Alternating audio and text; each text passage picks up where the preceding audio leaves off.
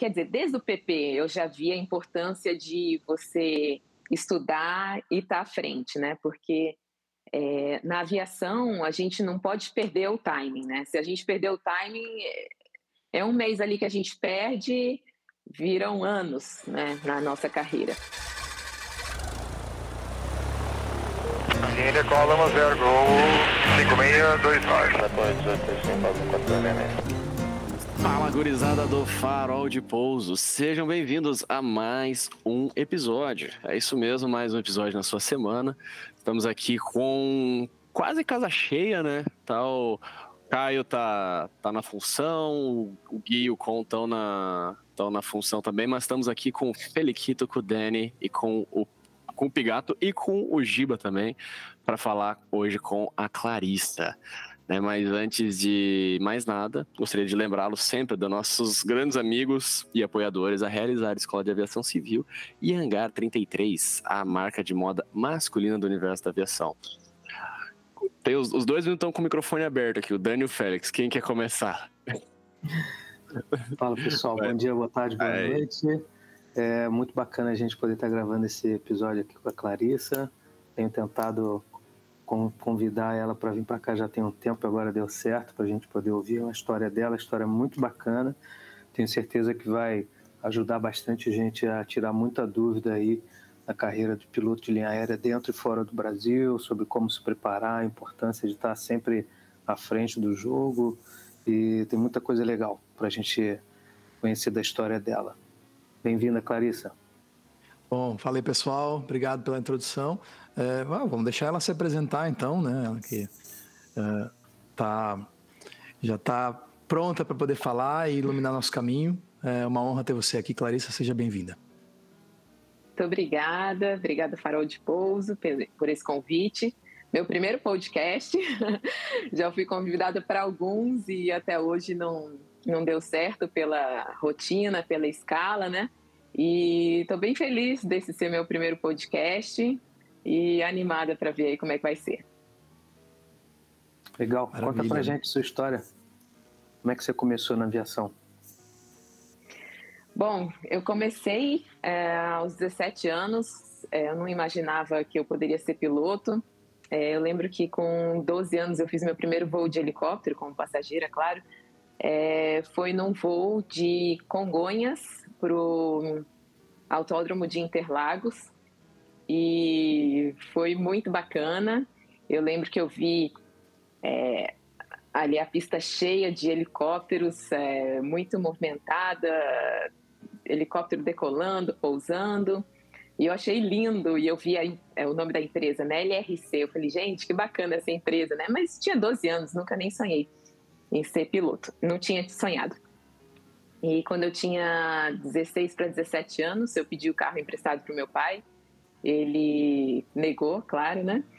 E eu falei, mas pai, eu vou, eu sou responsável, eu vou dirigir direitinho. Que na verdade ele tinha me ensinado a dirigir em fazenda, mas não em, é, na cidade, né?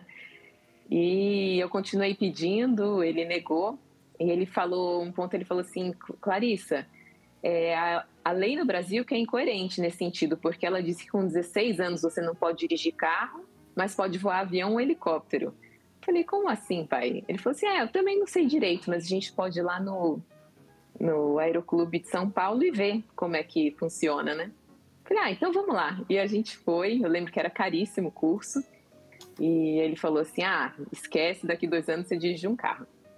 E nessa época eu estava estudando no Mackenzie, eu fazia, estava fazendo um teste vocacional, que o terceiro ano já tinha que escolher se era exatas, humanas ou biológicas.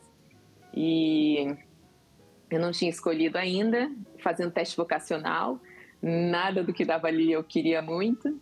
E aí eu tive a ideia, falei, pai, se for para eu trabalhar com isso? Aí ele falou assim, bom, aí a gente faz investimento, faz um voo, vê se você gosta. E aí fiz o voo, amei, falei isso que eu quero. Então meu primeiro voo foi aos 17 anos. É, Avião ou helicóptero? Fazendo... Foi helicóptero, comecei helicóptero. com helicóptero, é. é. E foi interessante porque os dois eu gostava, né? Mas é, não sabia qual. Eu perguntei pro meu pai: o que, que você acha, pai? Eu faço avião ou helicóptero? E, ah, helicóptero, com certeza, minha filha. Por quê? Ele falou assim: eu acho que ganha mais E outra, você vai estar sempre em casa. O helicóptero está sempre aqui em São Paulo. Avião, você vai para longe, como é que você vai ter uma família desse jeito? Eu falei, é verdade, faz sentido. eu falei, faz sentido. E como eu gostava também, fui pro helicóptero. É, fiz, um, fiz as provas, né, é, pro PP. E depois que eu passei em todas, eu fiz a parte teórica, a, desculpa, a parte prática. E foi muito bacana, foi demorou um pouco, né, para concluir por causa do, do valor, né, era bem caro. E depois que eu terminei o PP, fiz o PC, com 20 anos eu estava pronta para trabalhar. E aí demorou aí um aninho para eu conseguir o meu primeiro emprego, que foi é, acabou sendo na empresa LRC. Eu fui pro táxi aéreo lá e depois pro Luiz Roberto. Foi assim um privilégio ter trabalhado na Fórmula 1. Trabalhei três anos lá no, na coordenação de voos da Fórmula 1 e, e ver assim com, quando eu tinha 12 anos que eu achei bacana uma operação e depois eu estava trabalhando ali junto com os pilotos, uh, os diretores das equipes. É, foi muito legal essa, esse período. E depois uh, eu acabei voando, porque esse primeiro emprego, na verdade, morava no interior de São Paulo. Eu voava para o dono da LRC mesmo, não era só para. Não era para LRC. Eu cheguei a voar um pouquinho para LRC táxi aéreo, mas depois eu fiquei voando para o Luiz Roberto mesmo. Então eu morava no interior de São Paulo, Itatiba. E depois de um tempo eu voltei para São Paulo e fui trabalhar com outros três empresários que tinham dois helicópteros. E depois de um tempo, um deles veio para mim e falou: é, Clarice, a gente vai vender um dos helicópteros, vai comprar um Cirrus 22. Você tem interesse em voar avião para gente? Falei, sim. Aí falou assim: então faz o curso e depois você voa para gente. É o tempo da gente comprar, fazer todo o trâmite. E na época não tinha curso de Cirrus no Brasil. E eu falei assim: bom, se eu vou fazer um curso rápido e reduzido e já vou sair voando o avião, é importante que eu conheça esse tipo de avião, né? E eu pesquisei, tinha nos Estados Unidos o curso, e foi até interessante que eu tive sorte de, nesse momento, não falar tão bem inglês, porque é, eu tinha, eu fiz dois anos de cultura inglesa e um ano numa escola perto de casa que era bastante é, conversação. E eu escrevi para eles é, um e-mail, né? How much is the instruction? Aí eles me responderam, in, in, uh, instructor 75 dólares. Falei, nossa, 75 dólares, mais barato que aqui no Brasil, vamos embora, consigo pagar, né? Pedi licença para o meu patrão, fui para lá, é, estudei antes, comprei os livros né, necessários. E, e aí, quando eu cheguei lá, meu primeiro voo de Cirrus, ele mostrando tudo no ground school, cada detalhe do avião, encantada com o avião, muito bacana. E ficamos ali um pouco mais de uma hora, ele me mostrando o avião no solo. Depois a gente foi voar, voei um pouco mais de uma hora. E aí, quando chegou a conta para pagar, 600 e poucos dólares. Aí eu falei, que, que, que, que é isso aqui? É pacote, né? De 10 horas com desconto? Ele falou, não, é o voo de hoje. Aí eu falei, como assim? E eles... E aí ele falou, falou assim, não, é... é eu falei, não, mas o, o e-mail tá escrito 75 dólares. Ele falou assim, não, é o instrutor 75 horas, o avião é 200, sei lá quanto é que era. Aí eu falei, meu Deus, e agora como é que eu vou fazer? Liguei para o meu pai, né? Falei, pai, aconteceu isso, isso, isso. Ele falou assim, ó, oh, minha filha, eu poderia até te ajudar, mas eu acho melhor você fazer num avião mais barato, porque isso daí realmente vai ficar muito caro. E sei que daí eu fui voar o Cessninha 172, fui para uma outra escola, realmente ia ficar muito caro. E, e acabei gostando do avião, daquele environment, e comecei a sonhar em, em voar um avião maior. E nisso eu tinha uma amiga lá, que eu conversava bastante com ela, e eu falei com ela assim: Poxa, eu fiquei com vontade de trabalhar em empresa aérea, mas como é que eu vou sair do helicóptero e, e vou mudar totalmente a carreira? É curso novo que eu vou ter que fazer tudo. E, e a questão da família, como é que fica, né? Ela falou assim: Bom, curso você vai ter que fazer de qualquer jeito para voar o avião. E questão da família, faz o que você quer enquanto você você pode. E quando tiver a família, você decide o que, que você faz. Ela falou, get it out of your system. E aí, do it until you get it out of your system. Aí eu falei, é, faz sentido, né? Vou fazer. E, E aí eu fiz o curso, acabei voando lá um pouco nos Estados Unidos. A primeira oportunidade que eu tive de voltar, já voltei para o Brasil, empregada pela Latam, na época TAM. E voei, foi onde eu o meu primeiro jato, 320. Entrei na TAM em 2008 e fiquei lá em até 2012. Foram quatro anos. Depois eu fui para Avianca Brasil, fiquei lá por seis anos, cinco, de, cinco como comandante. Então eu fui, tive um upgrade muito rápido lá, foi uma época de crescimento muito grande da empresa e eu estava preparada, tinha as horas de voo, então foi foi um momento assim bem oportuno. Nessa, nesse upgrade seu lá, lá na, na Avianca, teve uma, uma história que você me contou uma vez sobre a sua nota de inglês, né? Que fez uma foi. diferença enorme para você, né? Como é que foi isso mesmo? Foi. É, foi realmente, é, é, quer dizer, desde o PP eu já vi a importância de você estudar e estar tá à frente, né? Porque é, na aviação a gente não pode perder o timing, né? Se a gente perder o timing, é, é um mês ali que a gente perde, viram anos, né, na nossa carreira. E, e foi interessante que, como eu disse, quando eu fui para os Estados Unidos, eu não tinha um inglês muito bom. E eu fiquei lá, voei lá, fiz todo o curso em inglês, era tudo em inglês, óbvio. Quando eu voltei para o Brasil, que eu tive que fazer a primeira vez o ICAO, quer dizer, lá acho que já, já, já tinha uma nota automática, eu nem lembro, mas aqui no lá no Brasil eu tive que fazer a prova lá pela TAM, né? Eu falei assim, ah, eu vou bem, imagina, tô, tava voando lá, conversando com todo mundo. É, acho que pelo menos um cinco eu tiro, né? E aí eu tirei quatro. Sei que eu fiquei bem decepcionada com a minha nota. Falei assim, gente, quatro é quase um fail, né? Quase um três. Então, eu fiquei assim, realmente decepcionada. E quando chegou o momento oportuno de eu refazer a minha prova, eu falei assim, não, agora eu vou estudar, não posso deixar. Alguns meses antes, né? Não lembro se foram. É, acho que foram seis meses antes eu comecei a estudar de novo com um professor particular, uma professora. E aí eu sei que quando eu fiz a prova, me preparei super bem e aí fui lá consegui o meu cinco, né? Fiquei super feliz, pô, agora sim, o cinco é, cinco é bacana, né? É... E quando eu entrei na Avianca, era uma turma de uns 10 colegas. E lá eles tinham que organizar a turma, quem que era o número um da turma, número dois, número três. E eu fiquei entre as primeiras, não lembro se eu era a primeira ou a segunda da turma por causa da minha nota de inglês. E aí, quando deu seis meses de empresa, o meu chefe é, da época me ligou e falou: Clarissa, é, quem está na sua frente não tem horas de voo suficiente, e então mês que vem você começa a sua elevação de nível. Falei, poxa, que bacana, né? Baita oportunidade, legal. Outro mês eu comecei, é, deu um ano de empresa, empresa é, um pouquinho mais de um ano, teve a minha promoção. E na mesma turma de 10 colegas, acho que lá pelo número 5 ou 6, eles demoraram pelo menos mais dois anos para conseguir a elevação de nível. Então, quer dizer, por causa desse meu 5, eu antecipei a minha promoção em dois anos que foi mais ou menos umas 1.400 horas de voo de comando.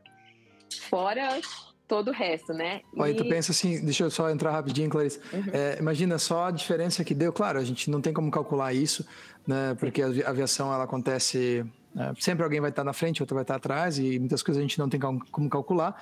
Mas você na época você colocou o seu esforço e, e fez a sua, né, fez o melhor que você pôde para conseguir uma nota de de cal, né? Mas a gente né, não só pelo ICAO em si, mas sobre essa questão de tipo de como que muitas vezes isso é um investimento que a pessoa faz na própria carreira dela, né? Imagina, tipo, um, um delta de, sei lá, 12 ou 24 meses com o diferencial de, de um salário de comandante, né, é uma diferença grande. Claro, às vezes você dá sorte de estar no lugar certo na hora certa, na, na, dá sorte, né? Mas às vezes o cara tá, dá um azar e tá no lugar errado na hora errada. Mas de qualquer forma, se você sempre der o seu melhor, né? Tipo, a sorte tende a bater mais vezes na porta, né? Mas não é uma, é uma é. ironia, né? Da, da pessoa que se, que se esforça mesmo. Comigo é. aconteceu é. parecido também, Natan, na minha turma.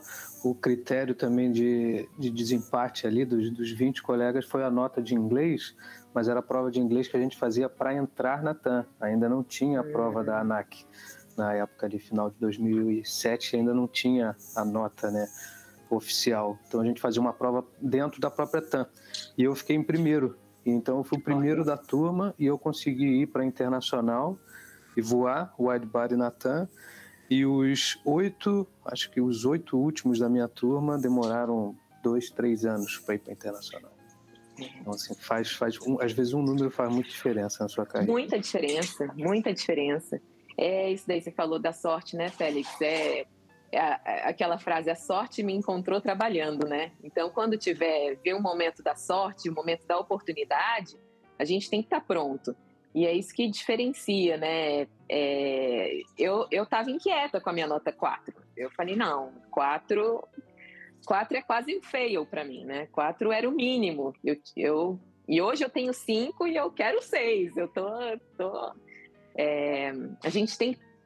Eu tenho pelo menos essa, essa vontade de estar tá sempre progredindo, né? Eu acho que é um mindset que a gente é, acaba tendo e focando e que só tem a conduzir a gente para as melhores oportunidades mesmo. Com certeza. E eu te perguntar, como é que foi o teu processo de elevação de nível lá? Quando você fez esse processo, você já tinha começado a estudar, né, já, já tinha seu interesse em fatores humanos ou ainda não? Olha, sempre gostei muito de fatores humanos. É, é interessante que eu, eu estudava, mas sem muito saber que era mais ou menos nesse sentido. Mas mesmo assim, eu sinto que faltou. É, uma ajuda, assim, algo mais profissional. É, questão que você perguntou, se eu sempre é, gostei da, dos fatores humanos, né? Sim. É, uma coisa, por exemplo, que aconteceu comigo, eu estava na terceira série e a professora me fez uma pergunta e eu não sabia responder direito, eu respondi bem baixinho. E ela fez um comentário bem grosseiro e eu fiquei muito chateada. Quando minha mãe foi me buscar, eu voltei, eu falei para minha mãe, não quero mais ir para a escola. Ela, o que, que aconteceu? Eu não quero mais ir para a escola. E aí ela ficou perguntando, até que eu falei o que, que aconteceu. Ela foi lá, conversou com a professora, a professora se desculpou e tudo bem. E seguimos. Mas ficou essa questão é, de eu fortalecer a minha comunicação. Era importante para mim é, colocar a minha voz para fora, mesmo que eu não soubesse. Então, a segurança de que eu não precisava saber tudo, mas eu queria poder colocar, é, saber colocar a, a, minha voz, né? E, e bastante tempo passou. Meu pai teve uma vez que ele falou assim: Minha filha, você tem que ler esse livro. Era o amigo, era o livro Como Fazer Amigos e Influenciar Pessoas é, do Dale Carnegie. Eu sei que esse livro me ajudou tanto em, em saber realmente conversar com as pessoas, em, e, e, esse livro começou a fazer muita diferença na minha vida. Falei assim, gente, como quando a gente vai buscar alguma coisa, a gente desenvolve, né? E foi interessante que uma mãe de uma amiguinha, uma amiguinha, uma amiga minha, e ela falou assim, Clarissa, como você evoluiu na sua comunicação? Eu falei assim, olha só, não só eu percebi, mas as pessoas também estão percebendo, né? Então, é, outra questão da, da comunicação também, né? Que a comunicação é, envolve é, é, tem a parte visual, tem a parte do tom de voz, tem a parte do que você fala, as palavras em si, né? Então, é, tem todo um contexto. Mas outra coisa que foi interessante que fizeram comigo, eu trabalho até hoje com a minha filha, ela tem, vai fazer oito anos agora, é a entonação da voz. Eu lembro que uma vez eu estava no, é, no aeroclube. Não, eu já estava é, no aeroclube e fui acionar, a gente fui pedir o acionamento do. É, eu não eram 22, mas eu não lembro a matrícula. Vou, vou chutar uma matrícula, né?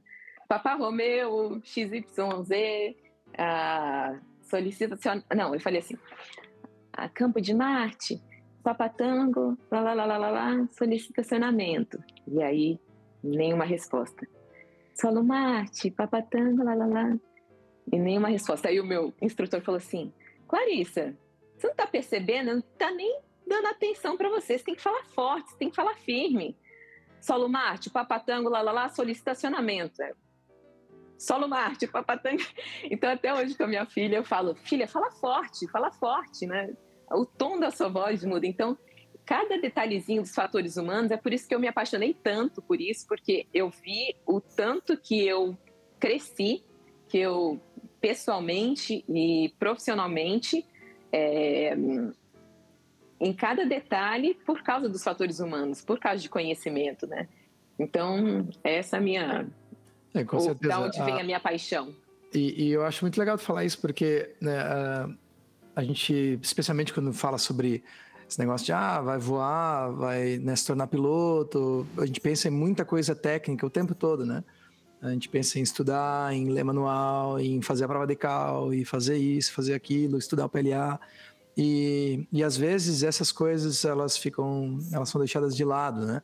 E eu acho que é importante ressaltar isso também, que, que nem tu falou, tipo, é, o, é o teu cartão de visitas, né? A primeira impressão que a pessoa, as, as, duas primeiras impressões que ela, que uma pessoa tem com a outra, é justamente isso, a interação, né, primeiramente visual, né, que aí tem toda a parte de linguagem, linguagem corporal, de como a pessoa se comporta, o que, que a pessoa faz quando ela está ali, se ela está nervosa, se ela né, consegue controlar e manter né, os seus, seus movimentos de uma maneira né, suave, tranquila.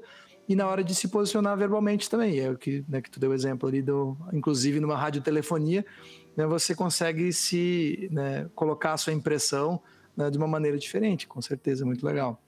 E aí você é. fez a sua promoção lá na Avianca, como é que foi esse processo? Foi, foi lá na Avianca, então é, eu lembro que foi em dezembro é, que o meu chefe me ligou e aí ele falou que no mês seguinte eu começaria, então é, janeiro eu comecei a elevação de nível, foram alguns voos de é, como é que eles chamavam? Eu voava com algum comandante instrutor, né? É, e aí, ele, ah, voo de avaliação. Eram os voos de avaliação e foram alguns voos e logo depois já fui aprovada para poder dar continuidade no, no, no, processo de elevação. E depois veio o ground school, simulador. E foi bacana que logo depois que eu chequei, passei no simulador, fiz toda a instrução em rota e logo depois que eu chequei, ainda teve é, uma questão que os colegas que foram depois de mim demoraram bastante depois que eles checaram até, até sair a escala com o primeiro voo na esquerda, né? E, e eu chequei no mês seguinte, já estava a minha escala publicada para o primeiro voo na esquerda, então foi uma emoção tremenda. Foi no mês de julho que eu fiz o meu primeiro voo como comandante, julho de 2014. E, e aí, desde então. É muito legal, é, né? Desde então, não. Quando eu fui para Emirates, aí eu voltei para a direita, fui é, copiloto lá. É. Bom, Mas, e, então, e aí, a maioria lá, da aviação. Você foi, você foi comandante na Avianca até a Avianca parar de voar, foi isso? Foi, é. Foi interessante porque é, a, eu eu fui, eu estava na Avianca e eu estava numa, numa escala muito puxada. Eu, depois que eu fui mãe, foi bacana assim porque eu tive os seis meses em casa e lá na, na Avianca, o meu chefe, aí já era um outro chefe, mas todos eles foram muito bacanas comigo. Esse meu chefe falou assim, olha, tem uma regra aqui que é o seguinte, se você, você pode escolher é, fazer só 53 horas de voo por mês ou ah, ou eu não lembro qual era a outra possibilidade. Sei que a maioria dos, das comissárias pegavam outra possibilidade. E eu falei assim, não, quero fazer 53 horas por mês, porque o que eu puder fazer, eu quero fazer logo e voltar para casa o mais rápido possível, porque eu quis tentar continuar a amamentação depois dos seis meses. Falei, vou querer levar até onde eu conseguir. E, e eu continuei até os seis, mais seis meses, então deu um ano de, de idade da Maria Eduarda. É, eu tinha essa escala mãe, que eu tinha uma escala muito bacana, que era eu, essas 53 horas, eles me colocavam muito para fazer bate-volta Fortaleza. Então, ia lá sete horas por dia, é, acabava bastante rápido. Então, eu trabalhava dois dias, folgava quatro. Então, era foi muito bom para adaptação mãe e filha. Só que depois desse ano foi escala normal, né? Então eu fiquei. Tinham dias, tinham meses que eram seis dias fora de casa, voltava um dia, e eu ainda tinha a questão que eu morava em Florianópolis, ainda tinha que voar de extra.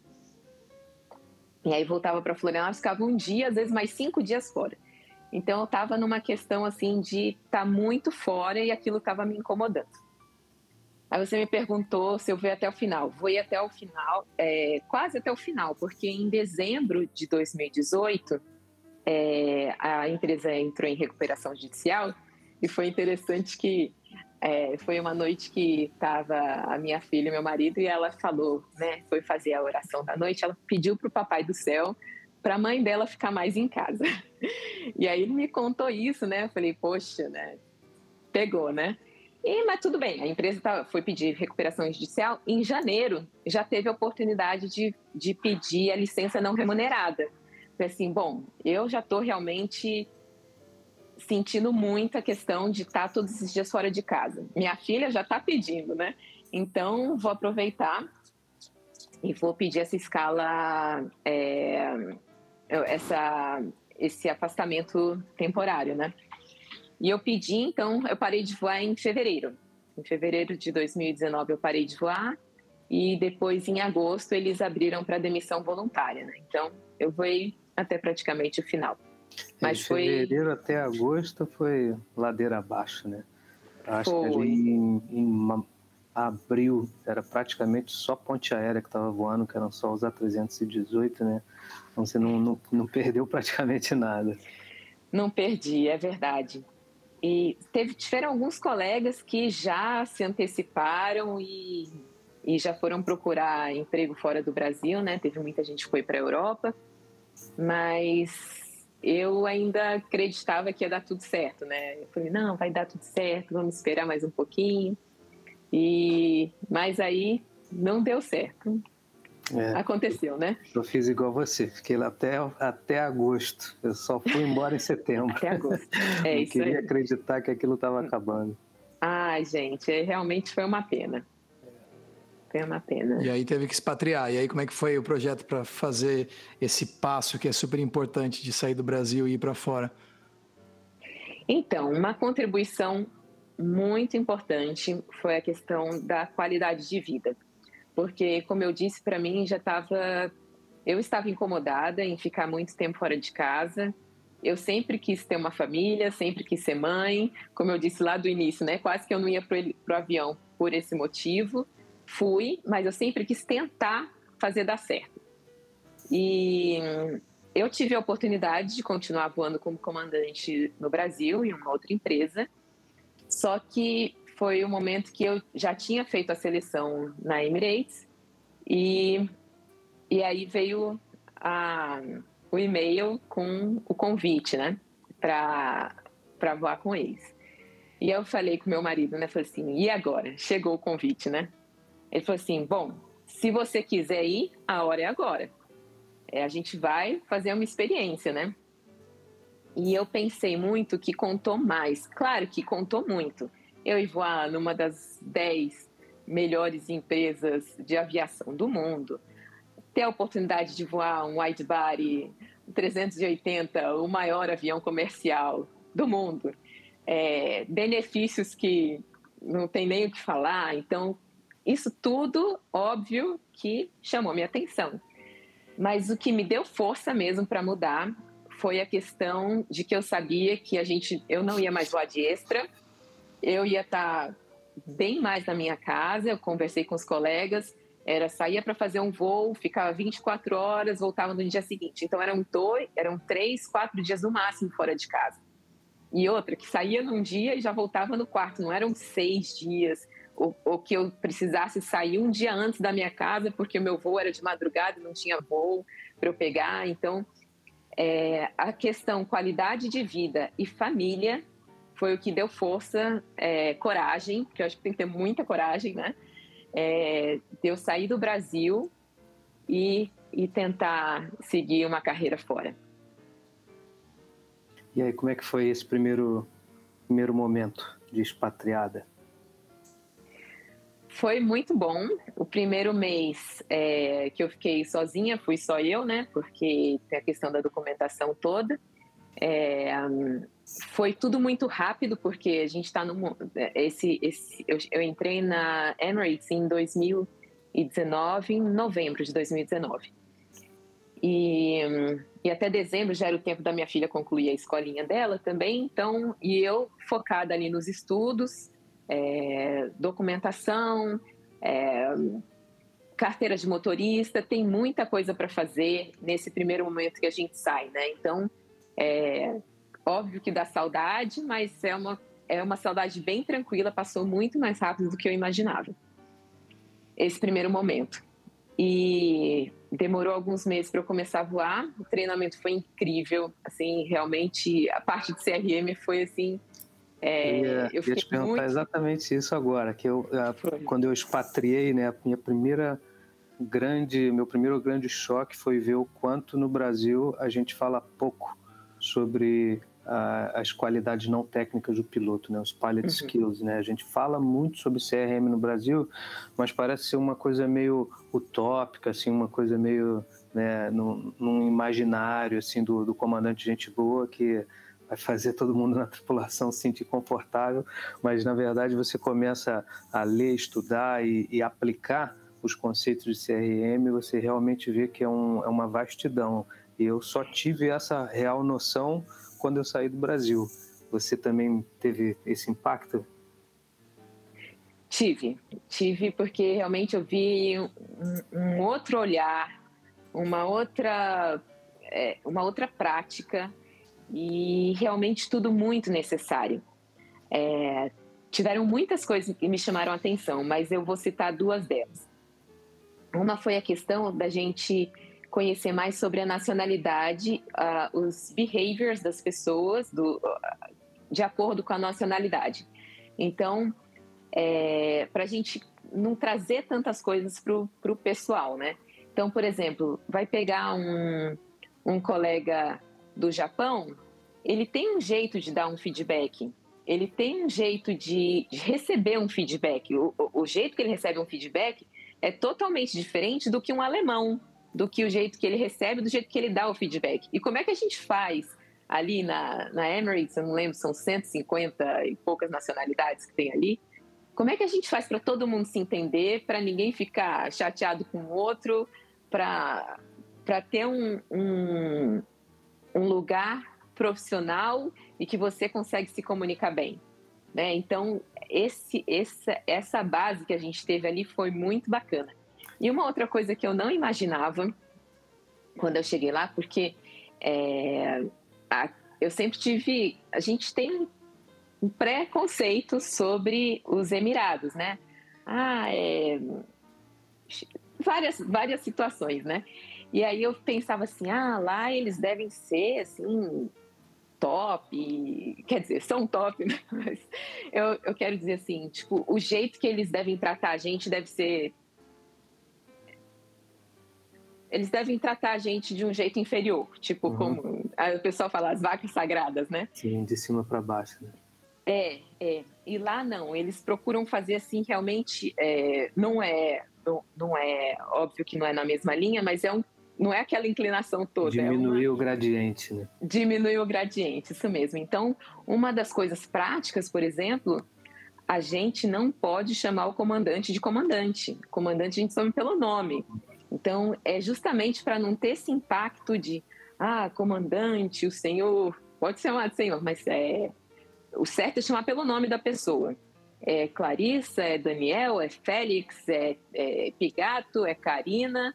Então, você vai chamar pelo nome da pessoa. Então, tem muitas coisas assim que a gente não, eu pelo menos não imaginava, mas que o CRM trouxe uma parte muito pra, é, teórica e prática que realmente é um, é um nível mais elevado, assim, é, foi muito bacana. Eu, eu me senti um profissional extremamente melhor depois que eu entendi de fato os conceitos de CRM e vi é, como, como aplicar eles de maneira eficiente, como isso torna a aviação mais segura e mais gostosa também, né? Você, você é. sente que a coisa flui de um jeito melhor. Então, é, é, é um é assunto que permeia a minha cabeça já nesses últimos quatro anos aí constantemente. O Gato que está aqui com a gente é outro que eu sei que curte muito o assunto, a gente fala muito a respeito disso também, o Félix também. Aliás, grande parte dessa essa movimentação do farol de pouso é, é em cima dessas discussões de como se melhorar como aviador, né?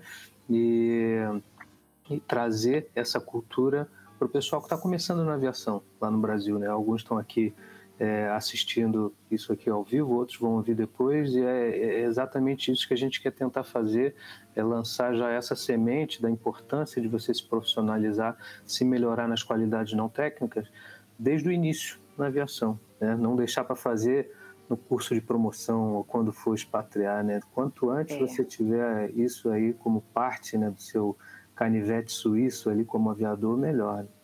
É,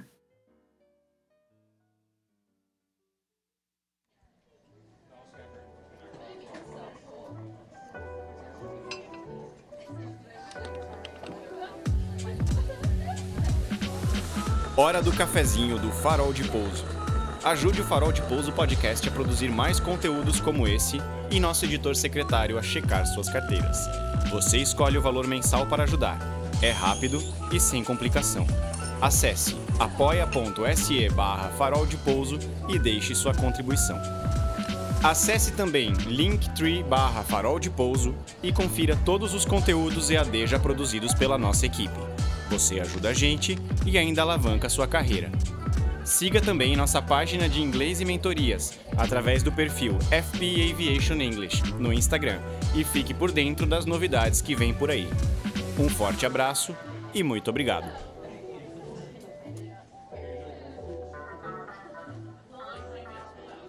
Oi, Clarissa.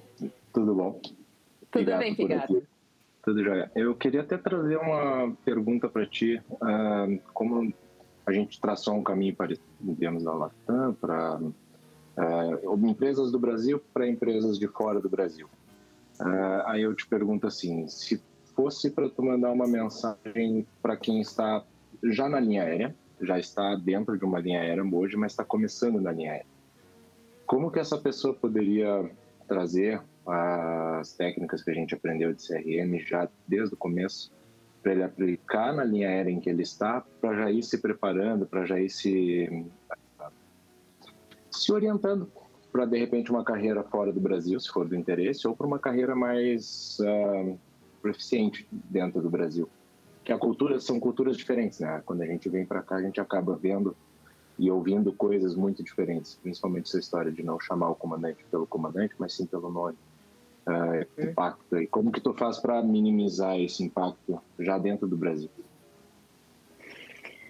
Olha, o que eu fiz, eu, eu gostava de ler bastante, né? Então eu pegava muito livros sobre é, liderança mesmo, é, comunicação.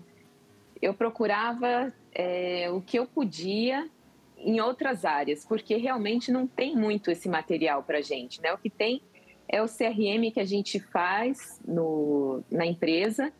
E até o Félix tinha perguntado antes: ah, mas como é que foi na elevação de nível essa parte? É, vai acontecendo, você vai, vai se virar, vai acontecer, só que eu acho que se eu tivesse a oportunidade, por exemplo, de ter alguém me explicando, por exemplo, teve uma, uma hora que um, o, quando eu estava fazendo a, a, avaliação, o comandante fez um comentário lá que faltou é, gerenciamento, não lembro o que, que foi. Falei assim, mas em que sentido? Como? Como é que eu posso me preparar de outra forma? Porque eu vou, a gente voa. Imagina, eu era copiloto há tanto tempo lá. É, o voar a gente voa, mas o que, que ele queria com aquilo, né? Que, que ele estava querendo dizer? Como é que eu posso me preparar antes? Então, essas, essas questões, assim, realmente eu acho que falta alguma. algum. um direcionamento mais profissional, assim, para. se a gente quisesse fazer algum curso, alguma coisa nesse sentido, para a gente poder já, já começar a antecipar, porque eu gosto muito de material, ouço bastante podcast de liderança, mas nada é muito voltado para a aviação, a liderança dentro de um cockpit ou, ou, ou, qualquer outro fator dentro de um cockpit, né? tem, tem, tem podcast de aviação também, mas normalmente se fala sobre os sistemas, ou então é, falhas que aconteceram. Tem um, tem um podcast bom aí que o pessoal costuma falar sobre CRM, o pessoal ah, que bacana! Uma coisa, é, Clarice, que eu acho... E a gente traz convidados bons para falar sobre isso. A gente traz um pessoal fera para falar. É, uma coisa que eu acho que é, que é bem diferente, e isso aí é importante o pessoal saber, é que fora do Brasil, essas qualidades não técnicas né, que a gente coloca dentro aí do do berço do CRM, elas são avaliadas. Você recebe nota. Né? No Brasil, você vai para o simulador, ou você passa ou você não passa. Né? Aqui, é, fora do Brasil, talvez no Brasil algumas empresas já apliquem isso, mas você tem nota para cada manobra que você fez, para cada quesito é, que tem ali na ficha de avaliação, e tem as avaliações não técnicas, né? de é, gerenciamento de carga de trabalho, consciência situacional, planejamento, briefing, liderança, trabalho em equipe, comunicação, é, tomada de decisão, você vai receber uma nota. Se for uma nota 2, você reprova. Se for uma nota 3, você passou. Nota 4, parabéns. Nota 5, os caras vão dar dois tapinhos no seu ombro e vão pedir para você ajudar eles no treinamento. Então, é, eu acho que essa diferenciação de entender que aquela sua qualidade está sendo avaliada de fato, não é no conjunto, é no específico, eu acho que muda bastante essa nossa mentalidade, né? Você saber assim, olha, é. tem que fazer uma comunicação eficiente, tem que ser assertivo para eu não tomar uma nota 2 aqui e ser reprovado nesse simulador, mesmo é. tendo cravado o monomotor, mesmo tendo feito todos os procedimentos de acordo com, com manual, se as suas qualidades não técnicas estiverem abaixo do mínimo, você está abaixo do mínimo. Uhum. É verdade. É bem isso mesmo. É, cada simulador que a gente faz tem ali as notas de acordo com comunicação, uh, workload management, uh, leadership, tudo é avaliado. É. E aí, aí você dessas, tem... dentro desse, desculpa Dani, dentro dessa Vai. avaliação criteriosa toda aí, é, eles aqui, querendo ou não, eles ensinam, uh, eles trazem as ferramentas, né? Em algum ponto, como a gente falou, Daniel, a gente dá uma conversada sobre CRM, uh, ah, no Brasil eu tenho o sentimento de que ficamos muito na parte teórica, muito na parte descritiva do que, que é o que. Mas a gente tem uma falta de prática, uma falta de exercício, que nem o que aconteceu contigo na linha, que tu disse que o comandante te exigiu um workload management, mas ninguém nunca te disse como fazer esse workload management. Né? É? Uh, tu tem alguma ideia? Tu tem uh, dentro do teu arsenal de conteúdo de CRM, tu tem ferramentas que tu possa compartilhar com a gente? E aí eu te faço até o convite para participar, né, com a gente aqui do Farol. Ah, que show!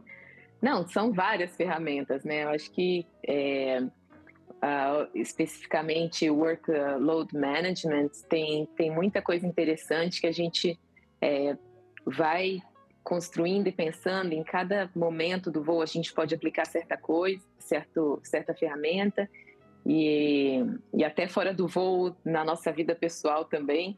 É, lembro que eu aprendi uma delas era era os quatro Ds, né? É, deny, delay, do or delegate.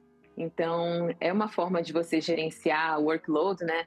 Chega é, comissária e fala, comandante, tem um, um passageiro que está tossindo bastante. Delegate, né? Pede pro, pro, pro despachante ver, vai lá, ver se está tudo bem, documentação, está com a porta aberta, vai, vai lá resolver, né?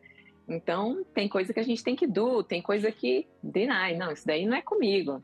Passa, né? Então, é or delay. Não, agora eu não vou ver isso. Agora, agora é hora do briefing, fecha a porta.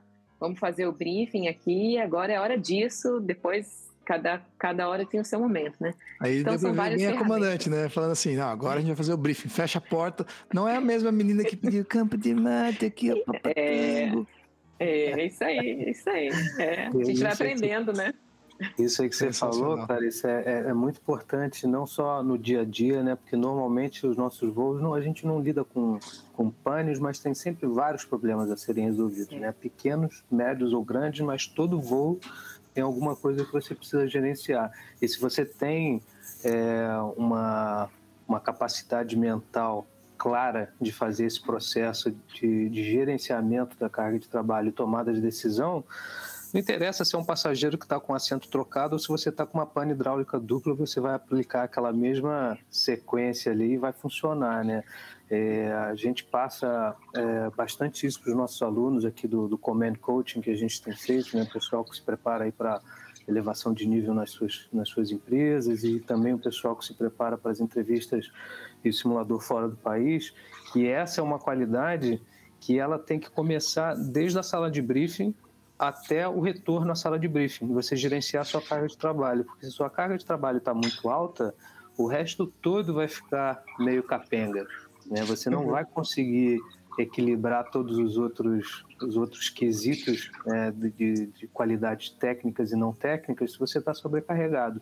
É. Então, esse, esse modelo aí, né, do, dos quatro Ds, ele é extremamente importante. Se você for resolvendo o, o, os problemas na medida que eles chegam em ordem cronológica, pode não fazer o menor sentido, né? Uhum. Você você está ali de repente com um problema de indicação num, num, em algum parâmetro de motor e aí depois você tem um alerta de wind shear, é óbvio que você tem que dar uma prioridade para o wind shear. Então essa capacidade de gerenciar o que é mais importante pode ser óbvio, como uma situação dessa que eu estou falando, mas ela pode não ser. Então esse processo mental ele tem que estar tá, tá bem claro, né? Uhum. Não, e, eu, e as empresas aqui fora, elas contam muito com isso, né? Elas querem realmente ver a sua linha de pensamento, as suas atitudes.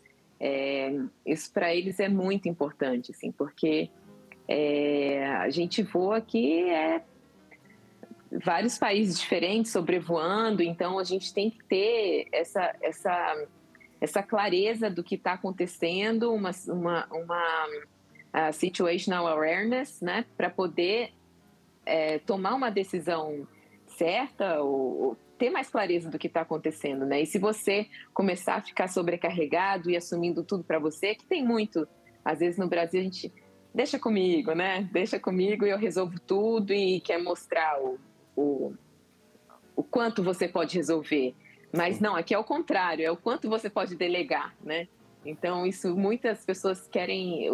Aqui é, ele conta muito isso, conta bastante. Vem cá, aí você estava lá né, na, na, Emirates, realizou aquele, aquele seu sonho antigo lá de, de garota, né? De voar um avião grande. e aí veio a pandemia, né? Isso. Na pandemia é. você se dedicou aos estudos, o que, que você fez?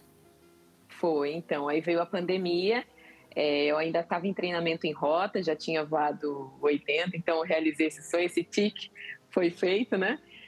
E, e aí, quando é, veio a pandemia, é, todo mundo que estava em treinamento foi embora, né? Teve que ir embora. E a gente, eu e meu marido, a gente conversou e a gente pensou que em vez de voltar para o Brasil, seria melhor a gente fazer uma temporada em Portugal para poder é, fazer uma outra experiência, né? E assim, para gente a vida é só uma, então a gente quer aproveitar, né? Se tiver mais depois, está no lucro, mas para a gente é uma. Então, vamos aproveitar para conhecer as coisas enquanto pode. E a gente foi para lá, para Portugal. Meu marido e minha filha já tinham a cidadania portuguesa, mas eu ainda estava aguardando a minha sair. E ele falou assim: por que, que você não estuda, ah, faz a convalidação da licença EASA, já que a gente está aqui sem fazer nada, pandemia, não tem o que fazer? Eu falei: ai meu Deus, 14 matérias. E olha, eu já tinha a, a licença ICAO, FAA, GCA e agora EASA. Deixa eu fazer um parênteses aí nessa, nessa parte da, das licenças, porque é uma coisa muito interessante para a gente usar como de repente um ponto aí de, de pressão para melhoria no, no, ensino no Brasil é que no FAA tem fatores humanos desde o piloto privado, né, faz parte lá da, das provas que a gente tem que fazer. No EASA tem muito mais, né? Tem muito mais coisa que eles, eles estudam e cobram.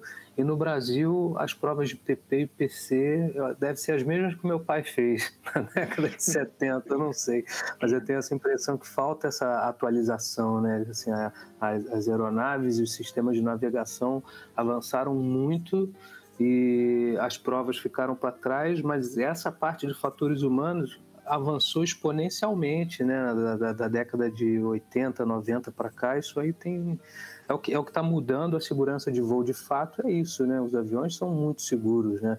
Então é o fator humano que ainda pesa muito aí contra os nossos índices que são muito bons, mas estão em constante melhora e é assim que tem que ser, né?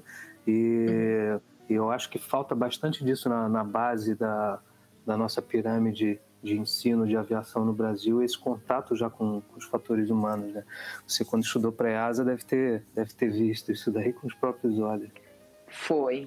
Eu fiquei admirada, realmente. A gente tem uma matéria, a EASA, eles têm uma matéria que é fatores humanos mesmo, e, e, é muito bacana. Óbvio que eu gostei, né? Foi uma das matérias que eu, quando eu fui estudar, eu dividi em três blocos, é, cinco matérias, cinco matérias e quatro. E eu sempre pegava pelo menos duas que eram mais tranquilas, que eu gostava, para poder misturar com umas três é, mais difíceis. E Human Factors foi uma das que, que era um passeio no parque para mim, que era uma matéria que eu, eu, eu gosto de estudar, né? Então era mais tranquilo, um momento mais relax para mim. Mas quando eu fui lá para Portugal, a gente acabou decidindo, né? Por... Ele falou: por que, que você não estuda para EASA? Você vai ter a licen... você vai ter a cidadania europeia e quando voltarem a contratar, você escolhe para onde você quer ir, o que, que você quer fazer. E eu falei assim: é verdade. Por quê? Para mim, voltando à questão dos valores, à questão do que eu queria para mim. É, Work-life balance para mim é muito importante. Eu gosto de, de estar em casa, de ir para academia, de dormir na minha cama. Então, é, é uma coisa assim que é, sempre me deu muita força para agir, ter essa ciência dos meus valores.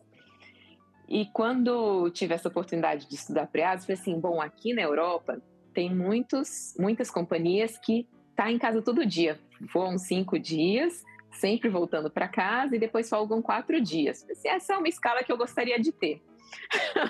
então, falei assim, vou estudar.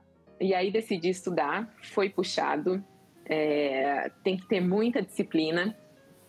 É um estudo assim que eu não imaginava, realmente todo mundo fala, é asa, é um outro nível de profissionalismo, de dedicação e óbvio que tem coisas ali que a gente nunca vai usar. Mas teve um colega que me falou uma coisa que eu falei assim, é verdade.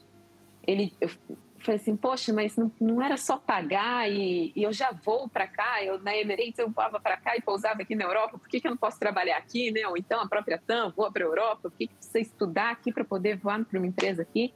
Eu já não vou, já está provado que eu vou, né? E aí ele falou assim, Clarissa, aqui eles querem ver o tanto que você está disposta a se dedicar pela sua profissão. Eu falei, é verdade. Você tem uma pessoa sentada ali numa cadeira estudando aquelas questões que não acabam nunca, é, coisas que realmente eu voei, já vou há 20 anos, coisas que eu nunca nem tinha visto na minha vida. Cara, exige realmente uma disciplina que, que eu fiquei surpresa. E fiquei, óbvio, muito feliz com a minha convalidação da licença, né? Mais uma licença aí para para conta, né? E, e eu, o que eu queria, o que me forçou também a estudar o mais rápido possível, eu fiz tudo em um ano.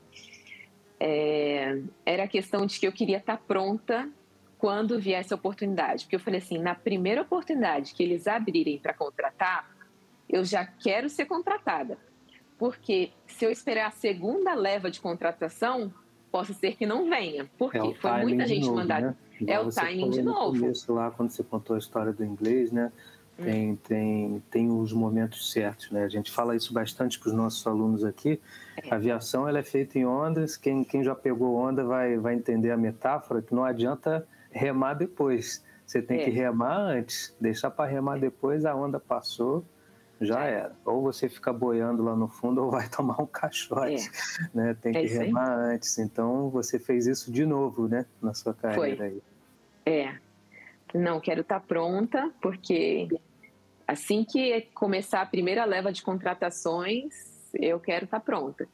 E realmente estava, foi, foi muito rápido. Eu chequei em, em uh, dezembro de 2020. A gente está em 24, foi 22. Não, dezembro de 2020. 24. Não, a gente está em 23. Ela voa, é, ela voa na frente do avião que ela já está até no ano que vem já. Essa mulher. ela é incrível, pessoal. O planejamento dela está lá em 2029 já. Não, foi dezembro de 2021 que eu chequei. E aí, em janeiro é, de 2022, eu já comecei a mandar o currículo, os currículos, e hum, três empresas, muito rápido, assim, em questão de uma semana, já me convidaram para fazer o processo seletivo. E aí, a primeira que eu fiz, já passei, eu gostei muito da empresa, era uma empresa que é, estava em crescimento, ainda está em crescimento. E eu falei, é aqui que eu quero estar. Eu quero estar num lugar que eu vou como comandante de novo, 320. É uma carteira que você pode voar no mundo inteiro, pode escolher onde você vai voar, quem tem a carteira de 320. E e estava pronta. É a questão de realmente você se antecipar e surfar a onda certa, né? Tá pronta para pegar a onda. E aí nesse, nesse processo seletivo, nessa nova fase aí da empresa, no, no treinamento, você já começou a, a demonstrar né, seu interesse pelo CRM? Como é que foi isso daí? Não, ali eu não tive muita oportunidade não, mas eu acho que é, acho que vai se mostrando, né? É, eu não comentei, mas outro treinamento que eu fiz foi muito bacana. Foi lá no Aeroclube de São Paulo com o professor Titus. É, eu fiz o INVA. Eu nunca lembro da minha turma qual foi, mas foi muito bacana esse curso do INVA que eu fiz. É, foi um lugar que, que eu evolui muito também, como pessoa e como profissional. Então, ali acho que foi uma base muito bacana. E outro curso que eu fiz que me ajudou a evoluir muito também foi na Embry Riddle, era um curso de Aviation Management que eles têm no, no, no Brasil, eles trazem para o Brasil. As empresas aéreas, eles podem convidar é, pessoal da tripulação técnica e pessoal de escritório para participar, e eu participei. Então, quando eu fui tanto para Emirates como eu fui para essa empresa que eu estou trabalhando atualmente, é, todo, toda essa bagagem de CRM que eu tive, de, de, de saber se conduzir, é, de, de, saber conduzir uma. Quer dizer, não era eu que conduzia, era uma outra pessoa que conduzia, mas você saber o que falar, como falar, como se uhum. portar. Cara, até a roupa que tinha que usar, eu tive o privilégio de conhecer uma, uma é, diretora de RH que ela falou comigo, falou assim, olha, como é que é o tipo da empresa que você vai trabalhar? É mais conservadora? É mais uma empresa mais é, moderna? Então, até isso. Então, a comunicação realmente está em tudo, né? É o preparo, né? Então, assim, é talvez é, inconscientemente você demonstrou para eles as suas qualidades de CRM. Até isso aí é uma coisa importante de, de falar também aí para o pessoal que está ouvindo a gente. Fora do Brasil, a, o seu, seu file, né, o seu arquivo lá, o seu histórico como aviador, ele começa pela sua avaliação antes de entrar na empresa. Então ali já é a sua primeira impressão para a empresa e aquilo vai ficar. Então se você faz um, um assessment bem feito, a sua carreira dentro da empresa vai começar daquele patamar ali. Então é muito importante você já ir para a empresa já pensando que aquele ali é o seu primeiro voo de cheque. Não é só para contratação. A partir dali, eles vão dizer assim: ah, é, é, esses pontos aqui ele é bom, isso aqui tem que melhorar, e eles vão monitorar esse seu progresso a partir desse primeiro. Então, com certeza, o pessoal viu ali que você tinha qualidades de CRM bem fortes aí, que fez né, com que você tivesse esse desenvolvimento que você vai contar agora. Tô, Ô, Dani, só deixa, só deixa eu colocar essa aí. Cara, olha que frase é essa, cara. Tipo, a tua primeira ficha na empresa é o teu assessment do seu simulador. Né? Cara, isso aí é importantíssimo o cara né, ouvir essa frase umas 10 vezes antes de botar o pé né, e passar lá para carimbar o passaporte dele para fazer, ou o cara que está querendo fazer o, o, seu seu primeiro simulador da, de Caravan na Conecta, ou ele vai fazer um simulador de, de 20 para entrar na Latam. Cara, pensa nisso, né? É importantíssimo. Mas vamos lá, continua lá onde vocês estavam.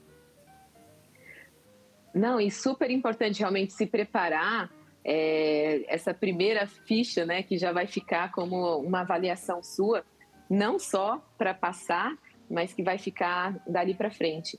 E a questão do passar também é realmente muito importante, porque tanto que a gente estuda antes de mudar de país, né? Poxa, eu vou para lá, como é que é? Você pergunta, você gasta o seu tempo, você, você paga, você, você, você estuda, prepara. E aí, quando. Tem gente que não se prepara tanto, né? Acha que, ah, não, eu sei voar, eu sei fazer o meu ILS rodata e eu vou chegar lá e vou passar, porque eu sei voar. Mas não é isso que eles estão querendo, não é só isso. Isso daí é um detalhe no seu profissionalismo é, todo. Isso daí eles consideram que, que você é o mínimo, né? É o isso mínimo. É o mínimo. Se você isso é chegou é até aqui, isso é o normal. Né? Isso é chegou é até aqui, o monomotor em LS rodata, você sabe fazer. O que a gente Sim. quer ver é o que você oferece além disso, né? Além disso, além disso, é. é. E, e quando, quando um colega não passa num, num processo seletivo desses, tem empresas que são dois anos até você poder tentar novamente. Olha o tempo que já perdeu. Isso vai já vai ficar lá marcadinho. Acho que é que nem um ah, é. visto de Estados Unidos que é negado, cara, vai ficar marcado lá para sempre que você teve um deny. Tanto é que tanta vez que você vai é, fazer o, o, uma nova ficha, eles perguntam: já fez o, o assessment antes? Uhum. Foi negado? Então, é, fica no seu file, já está lá no seu file, você teve a reprovação. Então, eu acho que o quanto mais a gente puder se preparar para poder se dar ao luxo de chegar lá mostrando que eu estou, eu me preparei para estar aqui porque eu realmente quero muito estar aqui. Não ah, eu vou lá e seja o que Deus quiser, assim. É, seja o que Deus quiser, mas tem que se preparar, né? né? É, tem é. que se preparar. Até porque normalmente nessas situações é, de estresse, principalmente quando você está precisando muito ou quer muito aquele emprego, a sua performance vai ser bem inferior aquilo que você se preparou. Né? Então é importante que na sua preparação você esteja se sentindo bem confiante, né? que você tenha é, passado por vários cenários na sua cabeça, tenha boas respostas já formuladas, né? entenda a importância de não só ter as qualidades não técnicas, mas de saber expressá-las, né? saber usá-las e expressá-las, porque essas qualidades elas vão ser avaliadas dentro do simulador, mas elas vão ser avaliadas também durante uma entrevista técnica quando o entrevistador perguntar para você ah, me conta uma vez que você teve um conflito na cabine, como que você gerenciou isso? Você tem que saber explicar, né? Como que você usa o CRM para gerenciar um conflito, né? Então, isso daí é, tem que estar tá bem claro aí para os nosso, nossos queridos ouvintes que está botando o pé para fora do Brasil, a gama de assuntos, de, de qualidades que vão ser avaliadas é bem maior do que o nosso famoso pé e mão e o, e o macetário do PLA. Né? Tem, tem muito mais coisa que precisa precisa estar tá bem envelopado aí. É. Essa questão de, de se preparar e sentir confiante, né? Quanto mais a gente se prepara, mais a gente se sente confiante. E eu lembro que quando eu fui fazer o meu uh, assessment lá na Emirates, tinha um dos colegas que foram comigo e ele queria muito, ele queria muito trabalhar lá. Ele falou assim: era o meu sonho trabalhar aqui e, e eu estudei muito. É, alguma coisa que ele tinha estudado, mas eu, eu até perguntei: você se preparou para a parte da, da entrevista técnica, que ele vai perguntar? É, que que você, quando que você teve que fazer alguma coisa que teve que pensar fora da caixa? Ele falou assim: ah, não, mas isso daí eu respondo lá. Eu falei assim, mas eh, eu não, eu não falei, né? Mas é uma das partes que mais reprovam é, essa parte da entrevista técnica, né?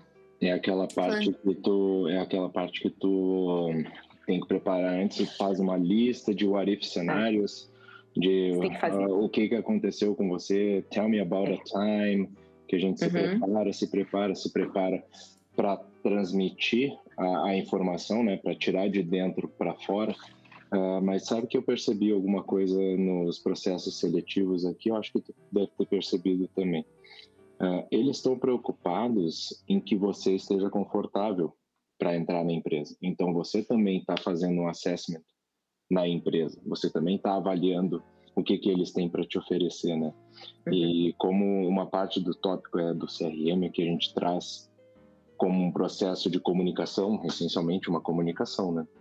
Uh, é tu conseguir ouvir e internalizar a informação que está te sendo transmitida e para daí depois tu processar e conseguir botar para fora. Eu acho que quando tu coloca essa necessidade que o cara tem, eu quero muito entrar aqui, uh, ele acaba se fechando um pouco para isso. Né? Uh, e, bom, eu coloco eu, hats off pro que tu te falou agora sobre a preparação. Quanto mais preparado tu tá, o teu grau de nervosismo é diretamente, inversamente proporcional. só só para ilustrar isso aí, que o, que o Pigato está falando, né, esses Tell Me About a Time, são as perguntas de me conte de uma vez de uma situação. Em um dos nossos materiais aqui do, do nosso preparatório, a gente tem mais de 40 perguntas diferentes só de Tell Me About a Time. Então, e eu devo ter respondido elas todas aqui para preparando para essas, essas seleções da vida aí. Eu tenho, tenho um adendo uh, também nessa questão de, de né, do pessoal uh, assimilar ou associar essa importância da, dos fatores humanos, né, e de você se conhecer como você está se portando como como ser humano, como uma pessoa ali naquele momento, que tem tudo a ver com o CRM, justamente porque uh, nessas entrevistas você vai ter, é, em, em inúmeros casos, a, uma psicóloga ou uma especialista de RH é. te perguntando essas perguntas. E uhum. então você tem que realmente saber falar sobre você, sobre os seus processos como pessoa. O que você pensou, o que você, como você reagiu. E normalmente o piloto fala assim: ah, mas eu, é, eu dei o pedal, fiz o ICANN, o meteoro estava assim, o vento estava cruzado, não sei o quê. Só que você não falou nada de você né? E você ali naquele momento que você está vendendo seu peixe, você tem que falar de você. Então, se você fizer uma revisão né, desses fatores, dessas habilidades não técnicas e entender a importância de você falar isso, você está fazendo o trabalho do entrevistador muito mais fácil. Então, uhum. tipo, ah, não é para deixar na hora, tu tem que fazer isso aí antes. Aí eu tinha até um, eu escrevi pigato aqui, mas eu tava com o meu delivery que chegou um, um butter chicken aqui, e aí eu tava dando uma mastigada. É, quando vocês falaram dos Ds, né, tem um D que é, é né, que seria o quinto D, que seria o do early. Né? Você ir para uma seleção, você tem que fazer o do early, né? Então, eu acho que é importante a gente ressaltar isso aí. Né? Tudo que você puder fazer com um time frame adequado é muito mais fácil do que você e mostra para o seu, pro seu é, assessor, seu examinador ali, que você está realmente preparado, né? O que, que, você acha? É. Não, total, bem isso mesmo. É você mostrar que você se preparou para aquele momento, que você estudou antes. É ali que você vai mostrar realmente que você quer, o quanto que você se dedicou, né? Não é só o querer, né? É você realmente mostrar com ações quanto que você se dedicou para aquilo. E esse colega, por exemplo, eu vi que ele quando a gente foi fazer ali as provinhas no computador, era longo, tinha bastante questão de matemática, tinha bastante questão teórica. Não lembro, acho que foram umas duas horas ali. É, eu sei que ele balançava muito a perna e ele terminou muito rápido. E eu falei, e, ele não passou. E eu fiquei pensando, né? Desde aquele ponto ele já não passou, ele nem chegou para ir para frente. E ele falou que tinha se preparado para essa parte é, teórica. É, eu pensei assim, falei assim, gente, a empresa é uma empresa que voa long range or ultra long range. Se a pessoa está inquieta de ficar sentada duas horas, como é que vai ficar sentado 15 horas dentro do avião? Então, tudo isso, às vezes, tudo bem, ele ia conseguir ficar, ficar sentado às 15 horas, ele ia performar bem, mas isso é o que ele está demonstrando ali na hora. Então, cada detalhe que você puder fazer, o do early, para você se, é, se sentir mais seguro, principalmente nesse, nesse momento aí da, do, das perguntas, né? Tell me about a time. É muito importante. Tem cada detalhezinho. É, assim, ó, tem que ter um final feliz a história. Ah, tem que ter um final feliz, legal. Mas no final feliz, no meio você contou um negócio ali que é totalmente inapropriado. Ou então, olha, quando você for contar uma coisa que você realmente não foi muito assertiva, conta que foi lá no começo da sua carreira, né? Não vai contar que foi, que foi ali um mês atrás, né? Então, é, tem várias questões que, que, várias histórias que a gente pode contar. Importante a gente contar a nossa história, porque eles têm, eles têm algumas é, formas de identificar se aquela história é sua mesmo ou não. Uma delas é eles vão é, querer que você seja o mais específico possível, né? Me fala, me, me mostra o cenário, como é que era. Tava de dia, tava de noite, tava IMC, VMC, é, era um voo longo, estava no início do, da jornada, já estava no fim. Então, cada detalhe eles estão ali avaliando, eles são profissionais para perceber se você está inventando uma história ou não.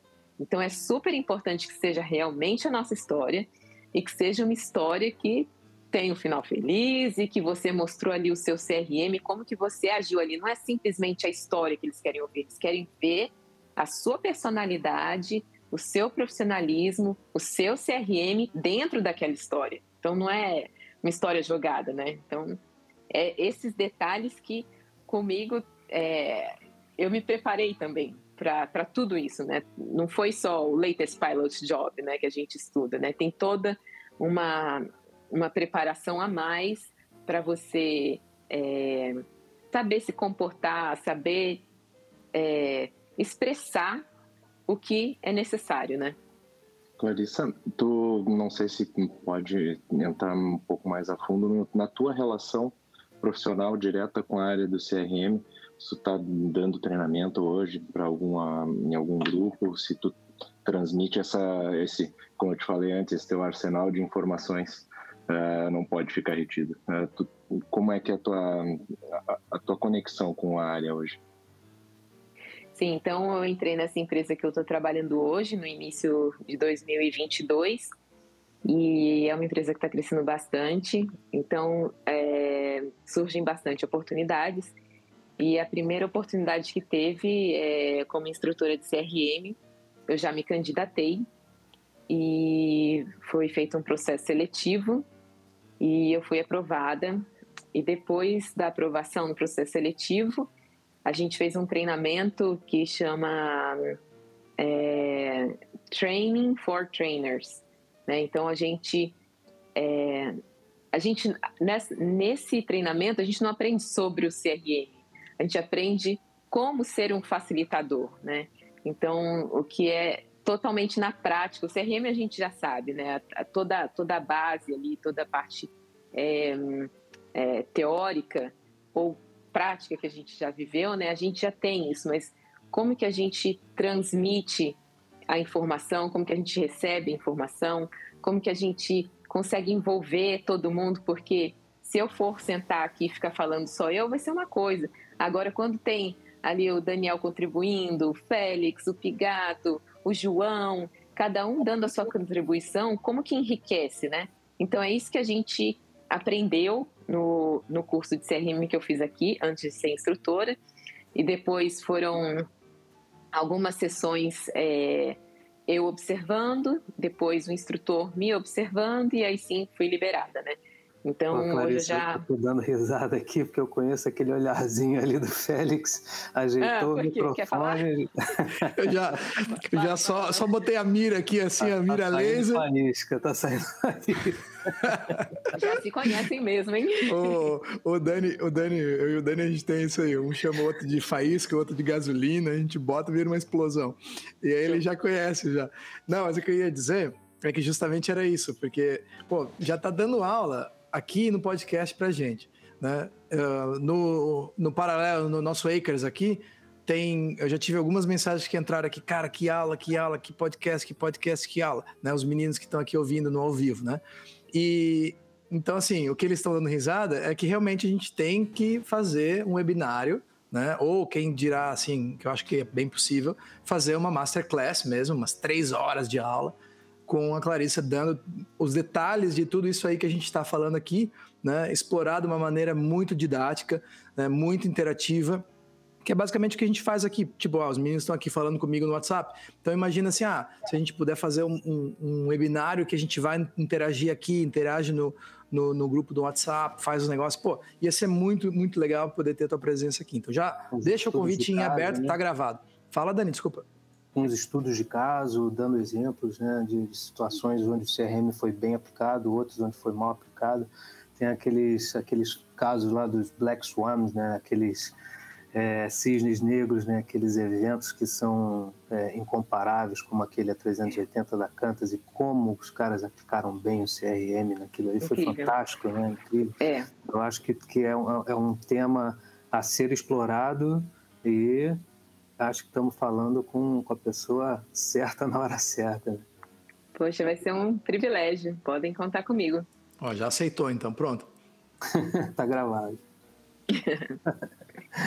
e aí, Clarissa, aí hoje. Contrato, dia, É, assinou, assinou contrato, contrato é. Já tá, tá gravado, né? E como é que você divide o seu tempo hoje, assim, de, do, do né? Você, é mãe, é, dona de casa, esposa, eu tenho o privilégio de conhecer a sua família, sua filha, Maria, uma fofa, e comandante e instrutora de CRM. Como é que você dá conta disso tudo? Uh, work life uh, não é, é work, workload management workload né? Tem que usar em casa também. Usando CRM em casa. Tem que usar em casa tem que delegar algumas coisas né? Então aqui eu já de manhã o meu marido prepara o café da manhã enquanto eu vou lá e dou uma atenção para Maria Eduarda é, ajuda ela a se arrumar para ir para a escola então a gente é, faz a divisão das tarefas aqui é, e, e sempre quando a, a, Maria Eduarda, o Eduardo, óbvio que ele entende a minha profissão, ele é comandante também, né? Aposentou agora. Mas é, a Maria Eduarda, desde pequenininha, eu ensino a ela a, a, importância de alguns detalhes. Por exemplo, a importância de deixar a mamãe descansar. Olha, a mamãe vai ter um voo, eu preciso descansar, porque a mamãe precisa estar bem atenta para poder voar o avião. Então, desde pequenininha, ela respeita o meu descanso. Então, isso é muito importante para mim. É, ou qualquer outro momento. Foi até bacana que esses dias ela veio com um troféu da escola, é, um troféu de serviço, que ela ganhou o troféu de serviço. Lá na escola que ela que ela está estudando agora, eles ensinam não só a parte das matérias, mas também é, estão formando um cidadão ali também, né? Uma pessoa que é, é, deve ser kind, que, que preste atenção no próximo. E essa questão de serviço, então eles têm um aplicativo que eu coloco lá os, alguns detalhes do que ela faz, né? E foi, foi justo quando eu fui fazer o curso de CRM, eu falei para ela que eu já tinha sido brifada, que esse curso era bem intenso. Então eu brifei ela também, falei assim, olha filha, a mamãe vai ficar aqui num curso que vão ser. Eu vou ficar seis dias fora. O curso for, esse, foram quatro dias, mas tinham mais dois de algum, alguma outra coisa. Vão ser seis dias que a mamãe vai ficar, tem que ficar totalmente focada aqui nos estudos. E, mas acabou esses seis dias, a gente vai fazer um passeio legal que você quiser, tá bom? Tá bom. E aí, quando foi começar, no primeiro dia desses seis, ela preparou o café da manhã para mim. E aí eu tirei foto, mandei para a escola e foi por isso que ela, ela, ela ganhou o troféu de, de serviço, porque é, não só foi o café da manhã, mas foram ali ela entender que a mamãe estaria sem dar atenção para ela, muita atenção por seis dias. E aí depois eu venho e vamos fazer o que, que você quiser. O que, que você quer fazer? Aí é o dia inteiro com ela. Então, é, é dessa forma que eu, que eu que eu vou balanceando, né? Então, é, muita comunicação dentro de casa, é, tempo presente para cada pessoa. E, e assim a gente vai conseguindo levar, né? O que eu tenho que fazer, focar agora, vou focar agora e depois. Então, muito briefing também em casa. Essa, essa sua história foi muito boa, porque me fez lembrar da minha infância, né? Eu sou filho de comandante é. e o meu pai, ele chamava a gente e falava exatamente isso. Pessoal, briefing.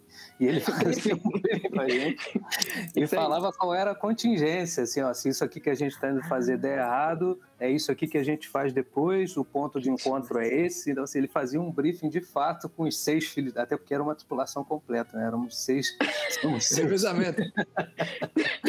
então tinha que ter um briefing bem claro. E é engraçado, porque a gente, mesmo os meus irmãos que não são pilotos, a gente cresceu tendo essa, essa coisa do, do, planejamento, de pensar à frente, né, de saber gerenciar o próprio tempo, de enxergar os problemas de maneira realista e resolver o que tem que ser resolvido é, em, em, ordem de prioridade. Né? Então, foram ensinamentos que ele passou para a gente através da educação e que para o meu irmão que é advogado, para minha irmã que é publicitária, né, para o meu irmão que é professor de músico, para minha outra irmã que é gerente, para eles funciona no dia a dia. Para mim, foi ótimo, né? Eu ganhei um, um curso aí de airmanship de graça aí enquanto estava crescendo, né? Mas funciona em qualquer situação da vida.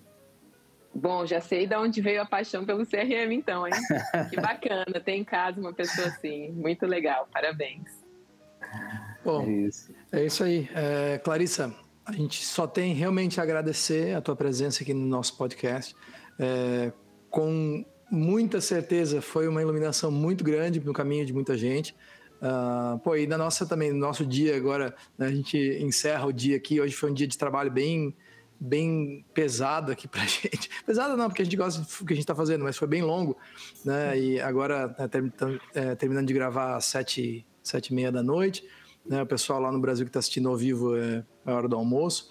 E então, assim, é uma, uma alegria poder ver como né, o teu esforço realmente é, se pagou né, em tudo, tanto na tua carreira quanto na tua, no teu gerenciamento em casa e quanto né, nos teus, né, na tua presença como uma pessoa que influencia a, a comunidade aeronáutica de uma maneira boa, maneira positiva, sabe, com um sorriso no rosto, com um profissionalismo e com uma simpatia né, exemplar. Então, assim, é, tenho que te dar os parabéns. E em nome da comunidade do Farol de Pouso, FP Aviation, FP Aviation English, todo mundo, assim, uma holding gigante, né? Todo mundo te agradecer pela tua presença aqui. Volte sempre. E realmente agora já assinou verbalmente, está gravado, agora vai ter que participar. Bora! Obrigada, Farol de Pouso, pelo convite. Fiquei muito feliz aí com essa minha, primeiro, minha primeira participação no podcast e espero poder contribuir é, sempre que necessário. Então é isso aí. Mais um episódio nessa sua segunda-feira, com, é claro, o apoio dos nossos queridos amigos da Realizar. O Rafa estava aqui, né, apareceu aqui como ouvinte, porque ele estava realmente interessado em fazer os cursos dele aqui né, com a gente. E você que quer fazer os seus cursos de aviação, faça lá na Realizar junto com o Rafa, o Wellington e todo mundo. Né? E um abraço grande para o pessoal da Realizar Escola de Aviação Civil no município de Torres, no Rio Grande do Sul. E é lógico, os nossos queridos amigos e apoiadores da Hangar 33, a marca de moda masculina do universo da aviação. Não esqueça de usar o seu cupom de compras online uh, no, no e-commerce da Hangar 33, que é Born to Fly. Né? Coloque o seu, o seu cupom de desconto lá, e faça suas compras e presenteie alguém né, dos seus queridos. Né? A Clarissa pode comprar uma, uma, algum item para o marido dela, pá, e assim a gente vai indo, tá bom? Valeu, pessoal, um abraço para todos e até a próxima. Tchau, tchau. Obrigada. Tchau, tchau. Índia, cola 0, gol 5629.